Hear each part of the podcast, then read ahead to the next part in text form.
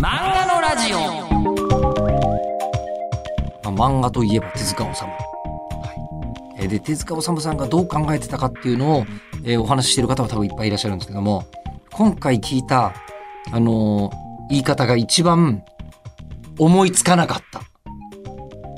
なるほどと思いました。さすがにあのなんかやっぱり漫画に対する切れ込み方が他の人と全然違うんだなっていうのを感じさせるとこでしたよ。ええ手塚治虫と鳥獣戯画とラスコーの壁画。はい。さあ、ということでしょう。はい。では、お聞きください。仮面凸3回第3回です。で、あの、そこで、僕は、あの、こう、仮面凸さんを名前付きで気づくあわけなんですが、うんここからが漫画のラジオというこのメディアをやっている人間からすると、うんあの、すごいことになってるぞと。うん。えーだってもうこう足立満先生とか青山剛昌先生とかえー高橋留美子先生とかに会いに行ってるじゃないですか。そうなんですよ。だって、あの、僕が聞いたことが衝撃的すぎて、あの、業界がざわついて、僕の書いた漫画の内容が朝のニュースになったりとかするんですよ。あありましたね。えっと、足立満先生に、うんなんで上杉達也を殺したのかみたいな話を聞いたっていうことですね。そうなんですよあ、達也、和也、和也。和也和也えー達也こそ殺すわけない。そうそう。はい。かなんで和也を殺したんですかっていう話で、で、しかも、あの質問って僕別に、あの、キラー質問じゃなかったんですよ。なんでかっていうと、あの質問自体は、えー昔にいく、何回か答えてるんですよね。足立先生が他のインタビューで答えてる。そうそうそう。んなので、えーいわばお気に入った質問だったんですけど、でも、やっぱり漫画っていう媒体で、そういう突っ込んだ話を聞くっていう人が、なんかあんまりいなかったみたいで、そういう意味で、こう、バッて広がって、だから足立先生も僕も、なんであればっかり注目されたんだろうねっていうので、ちょっと首をかしげるみたいなところがあったんですけれども、うん。でも、やっぱりびっくりしましたね。漫画の内容がね、ニュースになったりとか、うん。話題になったりとか、うん。うん。そういうのはびっ本当驚い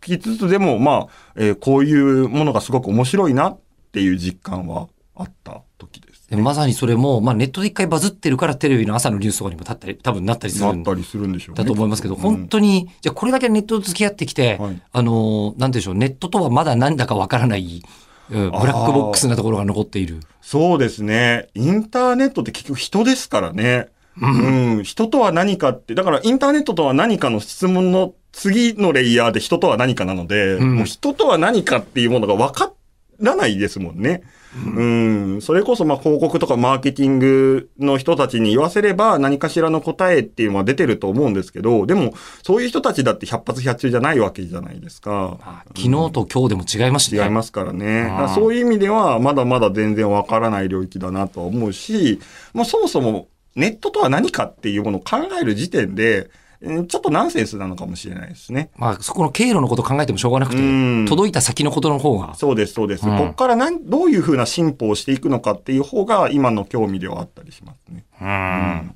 いやでも、じゃあそのちょっと漫画家さんに会いに行くということで、うんえー言うと、もう出てもらえるんだったらもう僕らも出てもらいたいな、みたいなうん方々がいっぱい、うんえーお話聞きに行くわけじゃないですか。そうなんですよ。やっぱり、なんですか、緊張するというのも変ですけど、はいどんな気持ちなんですか？でもね、僕ね、緊張しないんですよ。え？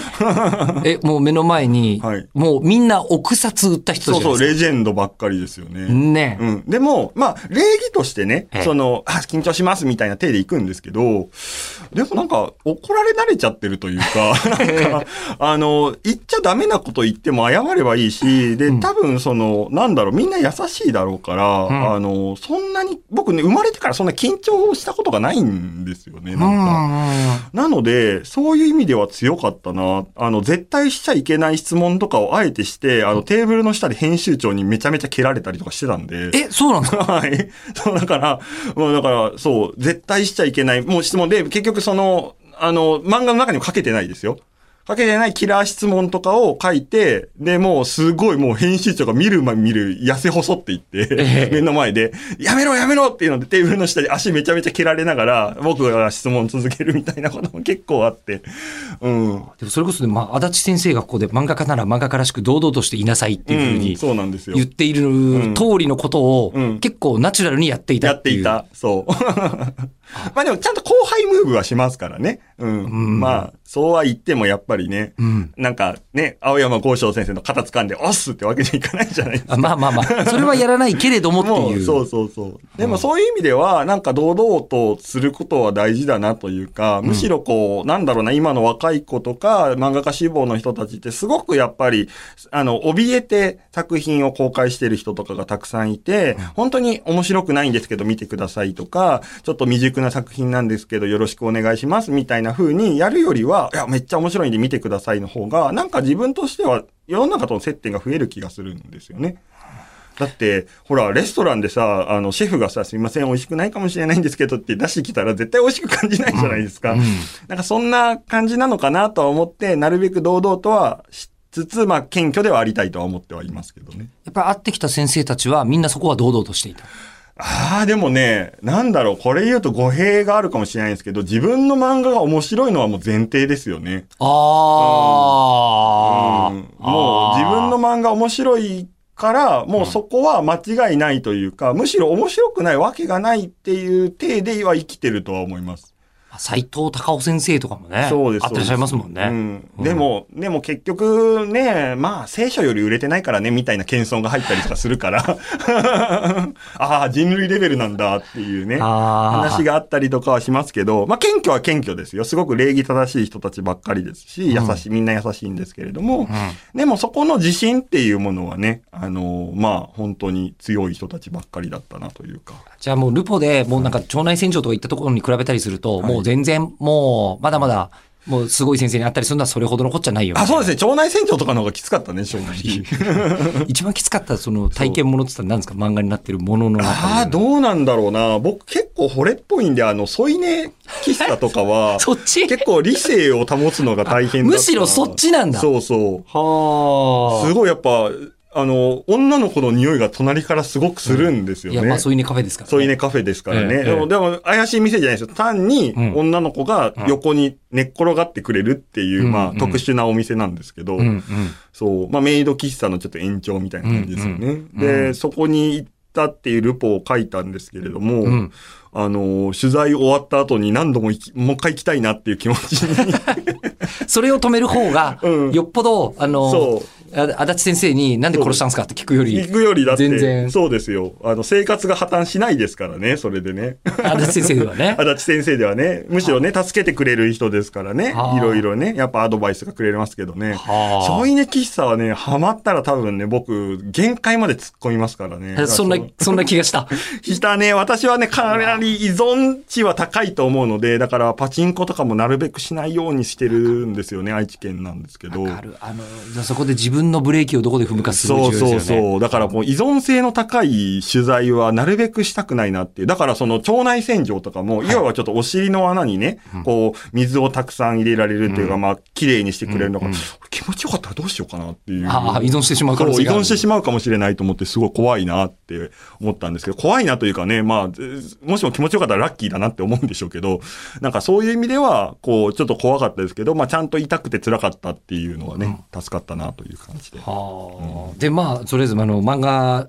ね、あの、じゃあ先生に会うのは、はいもうそれほどの大変なことではなかったと。なかった。むしろ楽しかったし、うんあ勉強にすごくなったそうですよねし、だし、ちょうどやっぱり、その、なんだろう、漫画家さんたちが後輩っていうものを意識したりとか、うんその、なんだろう、自分自身っていうものをこう、優しくしてくれるタイミングにちょうど当たったと思うんですよね。うんうんうんなので、そういう意味ではすごくありがたい企画だったなと思います。うん。で、まあ、それをや、それがこ結構僕もメタな感じだなと思うんですよ。はいはい。あの、ある意味、そう、漫画家さんのことを会って、えー話を聞くっていうと、もう漫画をストレートにストーリーを作って楽しませるとまたちょっと違う。うんタイプの漫画じゃないですか。そうですね。で、書いて、で、大学の先生にはいなってるのって、はいこの漫画の連載の後ですか、えっ、とですね、ちょうど、えっ、と、ル仮面凸の、えー漫画ならず道、先ほどおっしゃっていただいた、あの、漫画家さんにインタビューする漫画を、えっ、と、2巻で自自発的に終わらせたんですよ、。あえ、自分からなんですか？そうなんですよ。えっ、と、ちょっとあんまり部数が伸びなくて、まあ、それでも3万部ぐらいは吸ってもらったんですけど、それが、まあ、ちょっと、えー伸び悩んではいて、で、自分自身も、この先、えーこのままでいいんだろうか、その、他人の、こう、やっぱり、そのすごい人にインタビューをして、で、その人のネームバリューで自分自身っていうものの漫画を見てもらうっていう、その、力場はあるわけじゃないですか。うんうん。そういうものでいいんだろうかって考え込んでいた時代だったので、そういう意味ではちょっと2巻ですって終わらせて、違う企画をやろうっていう、いろいろ考えてる時期に、まあ、えー漫画の先生のオファーが来て、京都精華大学からお誘いがあって、で、そこで、あ、わかりました、受けますって、受けますって言った数ヶ月後に小熊のケーキ屋さんですね。すごい。じゃあ同時そうなんですよ。進行ですよね、ほそう。なんですよ。だから、小熊のケーキ屋さんの連載の、いわゆるこう、まあ、ツイッターでね、最初書いて、で、それがこう、すごく人気が出て、話題になって、いろんな人に読んでもらってっていうタイミングと、漫画家の先生になる、えー漫画のえー先生になるっていうののスタートが同時期だったので、だから新しいこと2個同時に始めたんですよ、その時。しかもほとんどの漫画家さんがはい30代半ばで体験するようなことじゃないことを両方とも体験してる気が。清華大学の先生、里中真知子先生とかやったりするんですよね。ね、そうですよね。そうですよねうん、いわば、ちょっとこう、最前線を退いたというか、え少しね、あの、昔はがっつりやってたけれども、その技術を他の人たちにね、えー後世に伝えていこうっていうモチベーションの方が、いわばちょっと多かった、レジェンド級の人が教えるっていう現場なんですけれども、そういう意味で、まあ、いわば若手ですよね、すごく。なんで声かかったんですか？えっ、とね、えなんでだろうな、あの、田中圭一先あ生なんですけど、はい。最初は。はい。田中圭一先生に、なんかその当時、田中圭一先生も漫画業界っていうものがどんどんウェブに出てかなきゃいけないっていう意識自体はあったらしいんですよ。で、そういう意味で、ウェブの戦略とか、えーウェブっていうものを意識して漫画を描いてる人は誰かってなった時に、あの、僕のちょっと話を聞いてみたいって言って、一回ゲスト講師で呼んでもらったんですよね。なるほど。そうなんですよ。はで、そっから、えーっと、なかなかいい授業ができたと思うんでっていうので、えーレギュラーの先生にどうですかっていう話が来たんですよね。あ、じゃあやっぱりもうネットをベースにしたときに、そうですそうですそれに対応できてる人として、そうです。あ、先生をやってたんですね。そうですね。はあはあはあだから、いわば、こう、ちょっとこう、なんていうんですかね、世界を広げる作業みたいなものを、えーできる先生っていう意味で呼んでもらった部分はかなり強いと思います。そこでは、まあ、ものすごく、シラバスみたいなこと聞きますけど、はいはいどんな授業されてたんですか？僕は基本的に絵っていうものに関してはほとんど教えてなくて、もちろんその、えーデザインだったりとか美術史みたいなものは教えているので、まあ、えっ、と、一般的な体系化されたものっていうのは教えれるんですけど、あの、やっぱこう、絵、絵っていうよりはどちらかというとストーリーうん。の方を、えー中心に教えていた。ネーム作りですね、基本的に。こう、コンスタントに、えっ、と、読んでもらうためにはどうすればいいかとか。特に自分はそういう意味では、そのウェブっていう、本当に瞬間的にえー知ってもらうっていう、えーものに関しては比較的得意だったので、で、漫画ってやっぱり4ページも5ページも10ページも何も起こらなかったらみんな読むのやめちゃうんですよね。うんうんそういう意味では、えーっと、ちょっとスピードというか、頭の方に、えーっと、面白い部分持ってくるんだよ、みたいな感じのテクニックっていうものを自覚したりとか、えー体系化していたので、そういうところで、こう、それを学生に教えたりとかしてましたね。でその段階だと、はいまだストーリー漫画じゃなくて、はいあの、書いてるのはルポ漫画とかですよね。あ、でも一応、あの、ルポ漫画を書きつつ、えっ、と、短編のストーリー自体は書いていたんですけれども、そうなんですよね。あと、まあ、もちろん、その、研究者とか教育者っていうのが必ずしも、えっ、と、漫画を書いていきは、書いてないといけないっていうわけでもないので、そういう意味では、えっ、と、やったことないことを教えるっていう部分も結構多かったと思います。えちなみに、研究っていうのは、はいもう自分でいろんな人たちの作品を読んで分析したりとかするんですか？あ、そうですね。あの、例えば、えー僕が、えーっと、自発的にやっていたのは、えーっと、ジャンプの漫画の、えーっと、コマ数を数えたりとか、それ、はい。あの、昔、あの、今コミックゼロの編集長の、はいはいあの、堀井さんにお話聞いたときに、はい。おんあの、堀井さんって、そのジャンプ全盛期のはい編集長なんですけど、はい。同じことやってらっしゃる。ってあ、本当ですか？言ってました。コマ数数えてたんですか？あ、コマ数数えたりとか、あとはその漫画の新しい技法ですね。あの、漫画業界ってええ。結構そのテクニックとか、えーパーツとかに、えー名前をあんまりつけないんですよね。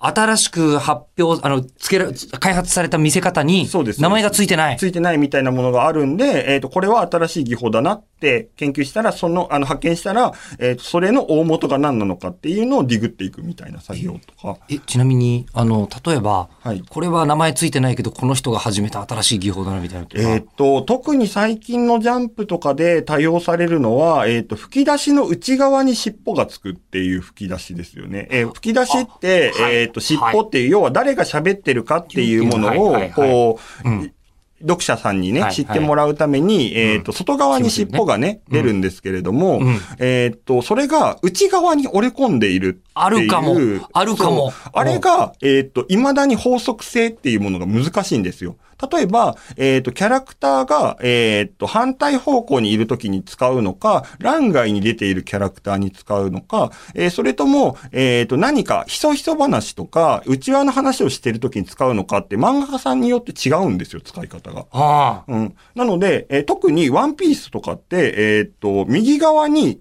えーキャラクターがいる右側に吹き出しがあるんですけど、それが、えー単に尻尾をね、キャラクターに向けて出せばいいのに、えーそれが内側に反対側に折れ込んでいったりとかして、で、この内側に折れ込んでるのはなん、どういう意味なんだろうみたいなところを、こう、ちょっとこう体系化していくっていう作業だったりとか。はあ。そうですね。あの、その昔だと、あのー夏目房之助さんとかがやってらっしゃった感じのあ、そう漫ですね画研究に近いですね。そうですねう。んで、今、僕は実際に作ってる側でもいるので、はいえーちょっとこう、やっぱり体系化っていうものと主観っていうものを織り交ぜて、えーやっていくっていう作業に近いですね。あー僕あの、高校生の時に夏目房之助さんが漫画はなぜ面白いのかっていうのを NHK 教育でやってて、ああ、面白いですよね。ね、あれもうせい、あれにめちゃくちゃ影響を受けて、はいこんな漫画好きになってしまったっていうのあーも実はあるんですけど、すごくええ、あれは良かったです。だから、ああいう番組もっとやってほしいですよね。今やろうとしたら仮面父さんやるといいですよねい。やーでもどうなんでしょうね。僕自身はやっぱりその漫画を読んでる幅っていうのはすごく少ないので、ああいうその学士肌の人っていうのはやっぱり大事ですよね。体系化的にもだから仕事として漫画をこう網羅的に読んでいる。例えば僕って少女漫画ってすごく弱いジャンルだったりするんですよね。あ、そういう意味では、まあ教育者とかクリエイター側の人間だなっていう意識はあります。ーうん。まあでもそうやって今までになかった技術とかを発見して体系化してみたいなことをするのは、そうです、そうです。やっぱり自分の作家としてのはい、こう、ことにも関わってくるでしょう。そうですね。ねあとはやっぱり、その漫画の技術とか漫画の歴史みたいなものってかなりイデオロギーとか、えーこう思いたいっていう主観が入ってくるので、そういうものを外して考えていくっていうのが大事だったりとかしますね。そどういうことですか？もうちょっと面えっと、白そう。簡単な話だと、例えば、えっと、日本最古の漫画は鳥獣ギガであるああ、っていう、よく言われる。よく言われますよね。うんうんでも、かなりそれはちょっとイデオロギー的なというか、その漫画っていうものを、えーっと、広めたいだったりとか、日本人にはそもそも漫画の素養があるっていう思いたい人の、まあ、言説なんですよね。なるほど。はい。はあ、はあはあはあ、まず根拠としては、はいはい。鳥獣ギガが、うん。えっ、と、漫画の元祖であるならば、うん。他の絵巻物はなぜ元祖ではないのかって話になるんですよ。確かに、ま、絵巻物ってまだいっぱいあるはずなのに、はい。なぜ鳥獣ギガだけそれを取り上げる取り上げるのかっていう。うん。もちろん、鳥獣ギガは素晴らしい作品なんですよ。えー漫画的なデフォルメが効いていたりとか、えー二頭身ですごく生き生きとした動物だったり人物だったりと架空の生き物っていうものが書かれているっていうのは素晴らしいんですけれども、うんえーそれが、えー特別な作品かっていうと、実はそんなことなくて、えーそういう技法自体は日本にもあった。うん。し、えー例えばその漫画の潮流的に、えー現代漫画の、まあ、始祖というか父というか、その今のその漫画っていうものの基本体系をこう広げたのはやっぱ手塚治虫だったりするんですけど、手塚治虫は鳥獣ギガを見て作ってないんですよ、そもそも漫画を。そうでしょうね。うんでそこで残絶が絶対生まれているので、うんうんで手塚さんは何を見て、えっ、と、漫画を描き始めたかっていうと、やっぱディズニーなんですよね。うんうんうんうん。で、も、やっぱり格好つかないじゃないですか。漫画っていう日本の文化が、実は大元が、元ネタがディズニー、海外のものである。ってなると、やっぱりね、そういう意味ではイデオロギー的に、これはもともと日本にあったんだって主張したい人っていうのが、に漫画の元祖は鳥獣ギガであるって言いたがるっていう。でもそれは、いわばイデ、あの、そう思いたい人の言説なので、技法的にそれを受け入れてしまうと、ちょっと違う話になってくるんですよね。もちろん、その愛国だったりとか、こう思いたいとか、えー、は自由だと思うんですけれども、それを基本にして、えー漫画制作とか漫画研究をしていくとまたずれていくっていう。うんで、えー厄介なことに、漫画の思想、えー漫画の基本は鳥獣戯画であるって言い始めたのが手塚治虫だったりするんですよ。え？そうなんですか？そうなんですよ。はあ余計なことしてくれたの治虫って思うんですけれどうも、んでもそれにもちゃんと背景があって、うん手塚治虫っていうのは、いわゆるこう、自分の漫画の本を PTA に燃やされたりとかしてるんですよね教育上良くない。だから漫画の地位向上のために、日本に昔からある芸術作品とか、えー、ありがたがられてるものっていうものと同じなんですよっていうっていう作戦を取ったっていうのが、まず手塚治虫の作戦だったりするんですよ。クリエイターとしてじゃなくて政治家として振る舞わなきゃいけなかったこそうです、そうです。だからやっぱりそういう意味では、ぼゴッドファーザーだなとは思いますけれども、ね。はあうんよく戦ってくれたなと思いますけれども、うん今となっては、もうその漫画の地位がね、あの、ある程度確立した今にとっては、もうその考え方自体は少しもう外して考えた方が考えやすかったりとかするっていう。そうなんですよ。じゃあ、その感じで見ていくと、はいまあ、手塚治虫の場合はディズニーディズニー。ってなると、まあそうですね。まあちょっと乱暴なカテゴリーですけれども、ええあの、まあそういう考え方は主流だと思います、今ね。これじゃあ、もう遡っていくと、うん人が漫画を読むとはっていうことを多分これ仮面父さん考えてるじゃないですか。そうですね。ね。え、で、実はこの話が、末次さんと、はい。こう、あのー話を聞かせていただいたときに、うん縦読み漫画の話をしてたんですよね。そうですね。ねスクロール漫画のね。この縦読み漫画はどうなるんだろうっていう話を聞きましょうっていう時にお話聞いて、最後、えっと、洞窟の壁画がみたいな話になったところでお時間だったんですよ。ああ、そうですね。えーで、つまり、うんえっと、人間が絵を描くとは、とは？とはどういうことなんだろうってとこまで、はいはい多分考え至ってるんだと思うんですけど、そうですね。ねまあ、え僕自身も、あの、ちゃんと自分の言葉に置き換えられてるか置き換えれてるかどうかっていうのはまだちょっと未知数だったりするんですけど、まあ人間っていうものはもともとすごく昔から絵っていうものを描いていたわけじゃないですか。まず絵の発祥が、ね、えーっと、例えば、えーっと、例えばリンゴっていうものを説明してくださいっていう時に、まあ丸くてうん赤くてっていう風に、いわば心の中に絵を描くじゃないですか。うん、はいそのいわはい。ゆる写実をするわけですよね。例えば、まあ地面に書いてもいいですし、うんその誰かに物を伝えるっていう時に、情報を相手に伝える時に、絵っていうものはすごく便利だし、心の中でも表現できるものなので、うんそういうふうに人間ってその頭の中で映像を再現したりできるわけじゃないですか。うんそういう意味では、その、絵を描くというか、思い描くっていうことに関しては、まあ、えー、もともとある能力ですから、その実際に手を動かさなくても人間は作業としてやってるとは思うんですよね。そういう意味では、まあ、人間にもともとある機能なのかなっていうのは思ってますし、先ほども言ったあの、ラスコーの壁画とかね、うん。そういうのはまあ2万年ぐらい前に、これちなみにね、ホモサピエンスじゃなくてクロマニヨン人が書いたんですけれども、うんあの、クロマニヨン人が書いたやつが、まあ見つかったりとかして、えーそういう意味では、こう、かなり漫画的だなっていう。で、なんで、その、えーっと、ラスコーの壁画とか、えーっと、絵巻物の話になったかっていうと、いわばスクロール漫画と絵巻物と洞窟壁画ってかなり近いんですよ。あー、あの、そうか、我々は漫画というと本の形をしているのがそうですベースになっているけれども、はい。はい本来紙がこの形で束になってるなんていうのは、そう。あの出版文化の要請でしかないわけですよね。そうです、そうです。いわば、こう、スクロール漫画と、えー洞窟の絵を歩きながら見るってかなり近い作業なんですよ。なるほど 鳥獣戯画もそうっちゃそうですよね。あ、なるほど、はいちなみに、鳥獣戯画のすごいところは、えー不思議なところは、あれ、巻物って基本的に、順繰りに巻きながら、出しながら読んでいくんですよね。はいはいはいでも、えーっと、基本的に、えーっと、右から左に読んでいくんですけれども、まあ、日本のね、縦、で書いてある文章の流れっていうのが右から左に読んでいくじゃないですか。でも、鳥獣戯画ってなぜか左から始まってるんですよ。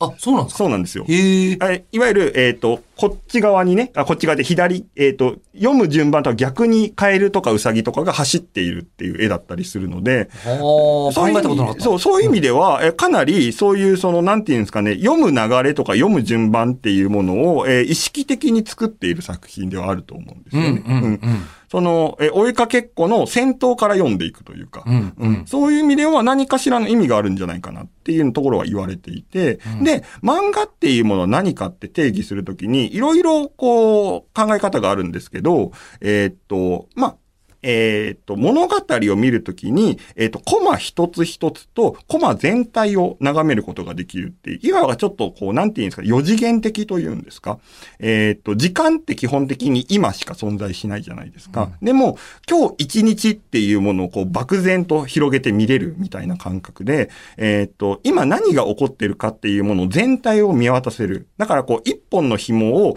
近くから見れるのと遠くから見れるみたいな話で、こう、動線上と、えっ、と、な、なんだっけ、ちょっとごめんなさい。名前ちょっと、あの、言葉が今出てこないんですけど、いわば、えー時間っていうものを読者に委ねてるメディアなんですよね。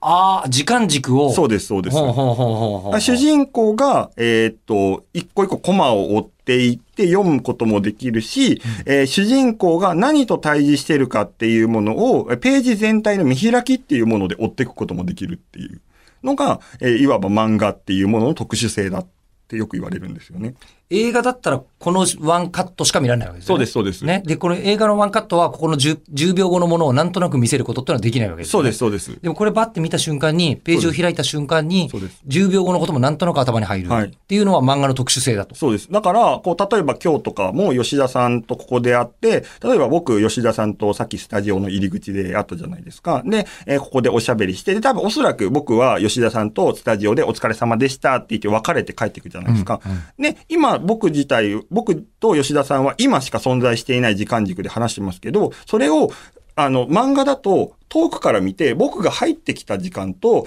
吉田さんと喋ってる時間と別れる時間っていうのを同一線上で見れるっていう、うんあの、うん時間軸が、こう、すごくブロック的に分かれてるっていうのが漫画の特殊性なんですよね。それはウェブ漫画ではちょっとできないことってことなんですか、えーあの、縦スクロール漫画とか、ね。縦スクロール漫画だと、いわばちょっと映画的というか、うん。その、うん。紙芝居的というか、うん。そのブロックごとに、その、えっ、と、視野というよりは、えっ、と、スマートフォンの大きさに依存して、えーそれが表現されていくので、うん。あの、やっぱりね、縦スクロール漫画を全体で把握して一回読む人っていないと思うんですよね。うんあそういう意味では、えーっと、いわば映像作品に限りなく近いものなのではないかっていうのが僕の主張ですね。なるいや、僕もう本当に、あのーもう、まあ、僕の多分調べが足りてない部分もあると思うんですけど、未だにやっぱりまだ本の漫画の方が全然面白いなって思ってるんですよあ、それは僕も思います。まだ縦読み漫画で、うんあの、漫画ほど驚いたり感動したことがまだないなっていう感じがしてるのは、まだそこなんでしょうね。まだそう練れてないからっていう。というよりは、どちらかというと漫画の技法自体が特殊すぎて、で、その、縦スクロール漫画が自然すぎるんですよ、僕らからすると。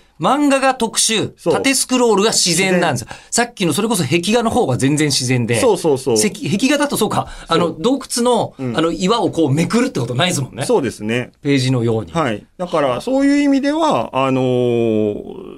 そうですね。だから、洞窟の壁画とか基本的に自分が横を向いて壁を見るっていう視野に依存してたりとかするので、で、洞窟ってやっぱりそれなりにこう下がれる、こう、距離がね、あのー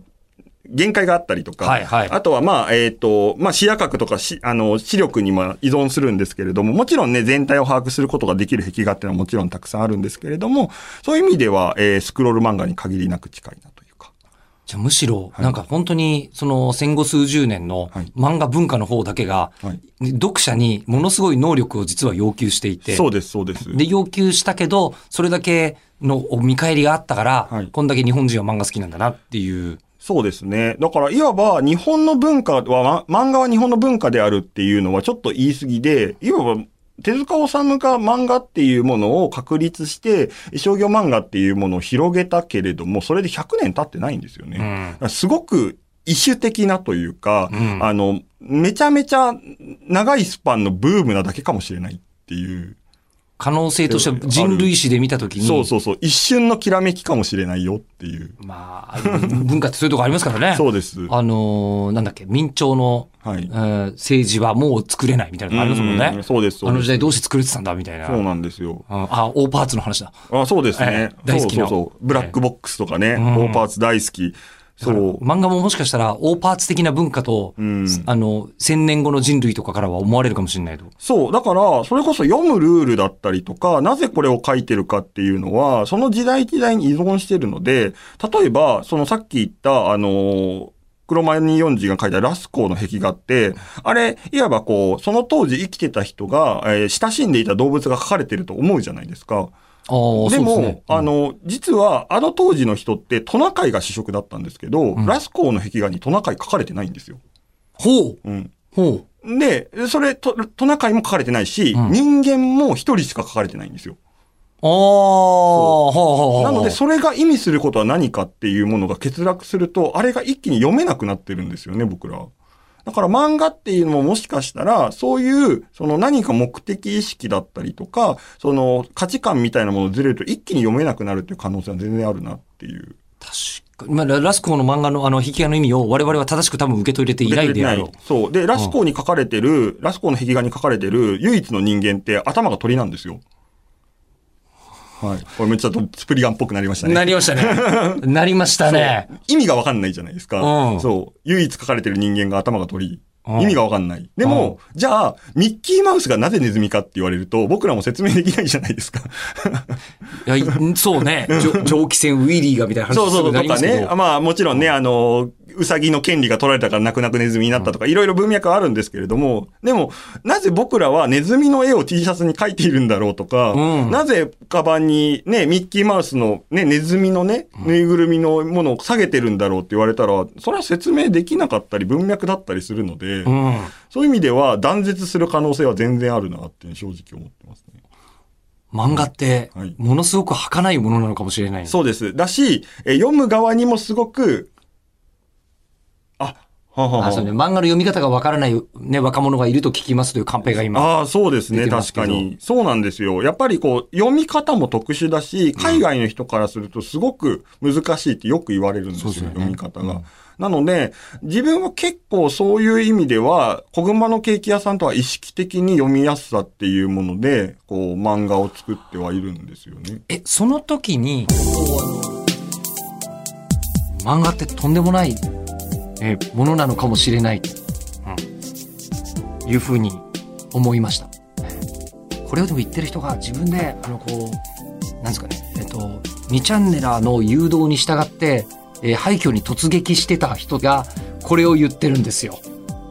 なんかその時代の面白い人ってその時面白い場所にいるんだなってことを改めて思いますが。さて、そして次回最終回ですか。ね。えー7月の24日に更新になりますので、えーよろしければそちらも、あの、なんですけど、そう、大ヒット作、小熊のケーキ屋さんの話まだしてないんですよ。えーでは、その辺の話を次回はお届けしたいと思います。24日更新です。